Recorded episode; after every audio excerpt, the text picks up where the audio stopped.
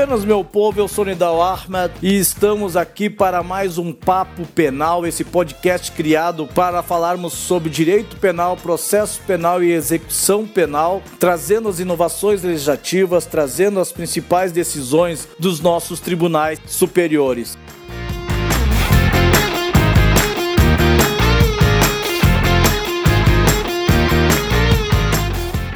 E hoje nós vamos falar sobre o Instituto do Confisco Alargado, que foi introduzido pela Lei 13.964 de 2019, incluído no artigo 91A do Código Penal. E vejam que ele foi introduzido no capítulo dos efeitos da condenação. E tradicionalmente, lá no artigo 91 do Código Penal, nós tínhamos como os efeitos da sentença penal condenatória perda em favor da União dos instrumentos e do produto do crime, ou seja, os instrumentos e produtos relacionados ao crime pelo qual o sujeito ele foi condenado. E esse efeito ele era um tanto quanto limitado, porque não é raro de acontecer de o sujeito ele estar sendo acusado da prática de um determinado delito e ele ter um, ser atribuído a ele um patrimônio muito superior, mas muito superior com aquele compatível com seu rendimento lícito. Ou seja, o sujeito ele é acusado da prática de um determinado delito e verifica-se que ele tem um patrimônio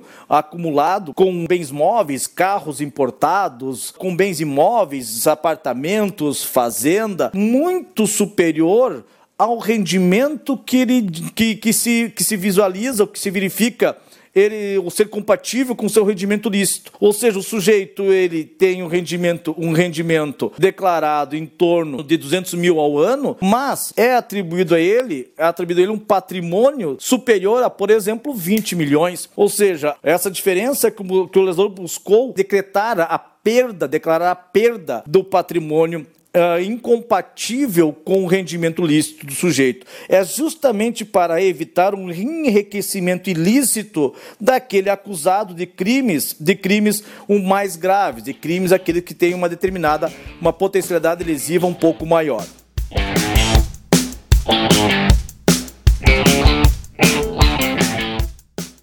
E vejam que não é para qualquer crime.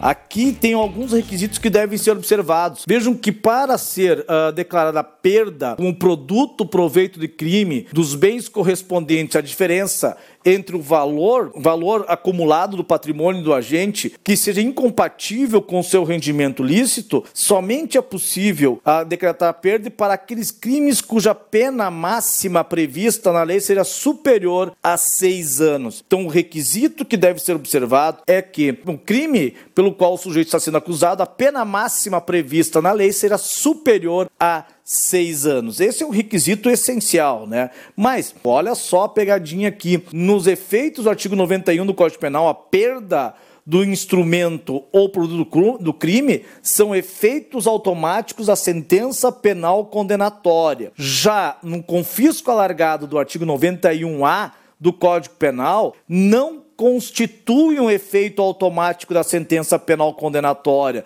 Vejam que no artigo 91A tem um verbo lá poderá, não é deverá ser decretada a perda, é poderá ser decretada a perda. O que quer dizer que esse efeito da sentença penal condenatória não é automático, devendo ser declarado expressamente, no, diretamente na sentença pelo juiz.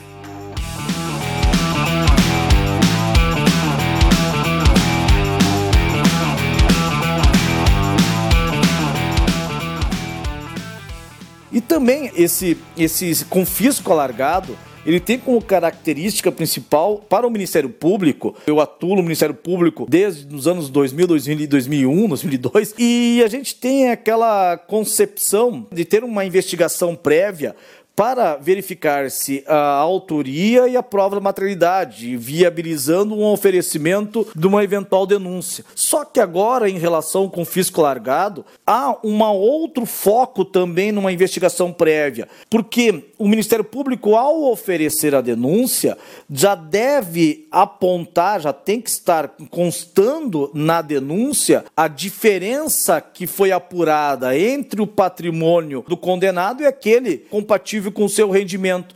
Ou seja, o Ministério Público, ao oferecer a denúncia, já deve indicar essa diferença apurada. Ah, o sujeito ele tem um valor, ele recebe em rendimento lícito declarado de 200 mil reais anuais, mas ele tem atribuído a ele um patrimônio entre bens móveis e imóveis, direto ou indiretamente, em torno de 2 milhões, de 5 milhões. O MP vai ter que ter uma investigação prévia para apurar essa diferença e fazer constar na denúncia requerendo expressamente a aplicação do confisco alargado. O que, que isso quer dizer? Significa que o Ministério Público, além de ter subsídios para indício, autoria, prova, materialidade, também tem que ter uma investigação prévia para apontar essa diferença e fazer constar expressamente na denúncia.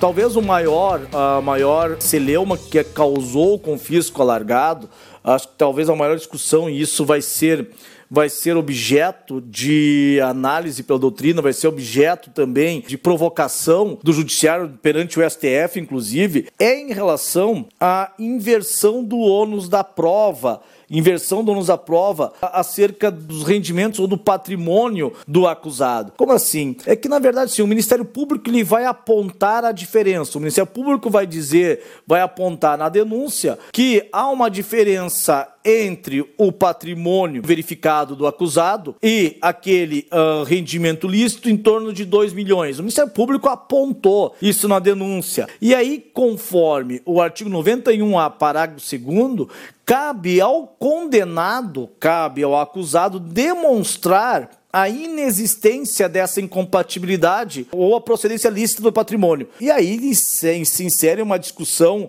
uma discussão extremamente uh, relevante, porque, como se sabe, o ônus da prova sempre compete ao Ministério Público. No processo penal, prevalece o princípio do indúbio pro réu. Lá na fase do momento de, de ser proferida sentença, prevalece o princípio do, do indúbio pro réu. Ou seja, na dúvida a favor do réu.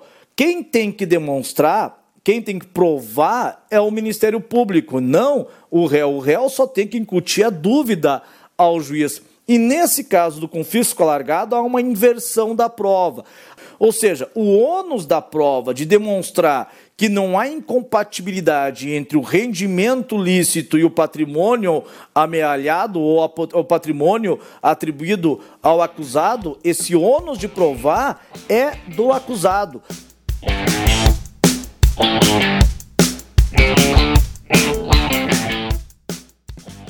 E além disso, vocês uh, devem estar se perguntando, mas professor, quais são esses patrimônios? Como é que o que, que, que, que se pode compreender nesse patrimônio que o valor que o valor uh, ele é incompatível com o rendimento lícito do agente? Pois bem, o parágrafo 1 do artigo 91A ele estabelece, ele tem um, ele, ele cria uma, uma uma, uma situação mais ampla, né? Ele, ele amplia a, a, a possibilidade de verificar-se uh, o patrimônio amelhado pelo condenado, aquele patrimônio acumulado pelo condenado. Uh, pode ser aquele patrimônio que é de titularidade do condenado, está registrado em seu nome, e, ou até mesmo aquele que não está registrado em seu nome, mas que ele tem um domínio direto, um benefício direto ou indireto. E vejam que esse patrimônio, uma coisa tem que ficar bem clara aqui também, esse patrimônio acumulado deve ser verificado essa diferença entre o patrimônio acumulado e, ou, e a incompatibilidade do seu rendimento lícito deve ser considerado patrimônio acumulado a partir da data do crime. Vejam que o Ministério Público não pode fazer uma análise patrimonial uh, que foi daquele patrimônio que foi acumulado antes da prática da infração penal, e sim posterior à prática da infração penal, aquele patrimônio acumulado a partir da data da infração penal. E por fim, lá no parágrafo 5 do artigo 91A, tem a determinação da perda dos instrumentos utilizados por crimes por organização criminosa ou milícias, e aí é um efeito obrigatório, porque o verbo é deverão ser perdidos em favor da União ou do Estado, né? Dependendo da justiça onde tramita a ação penal, daqueles instrumentos relacionados ao crime, que praticados por organizações criminosas ou milícias. E aí, esse efeito do parágrafo 5 do artigo 91A é um efeito automático da sentença penal condenatória.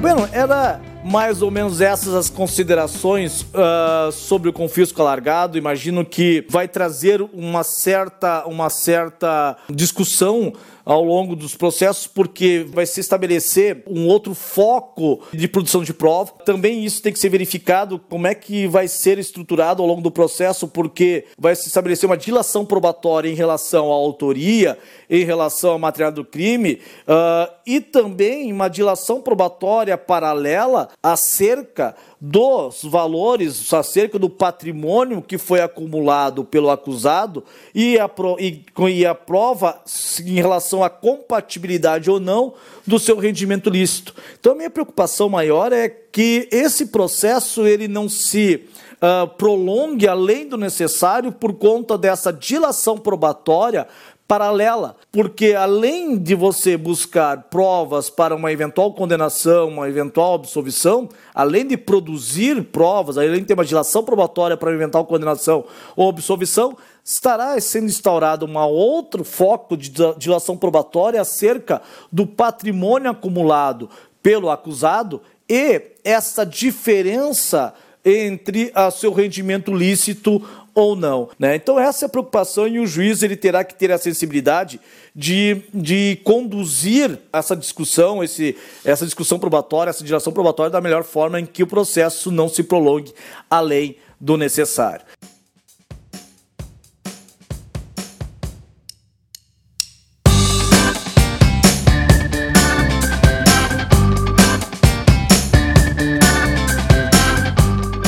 Foi um prazer ter estado com vocês. Até o nosso próximo podcast. Um beijo carinhoso e respeitoso para os meninos. Um abraço, ministro, bem, bem de longe para os meninos. Beijo. Tchau.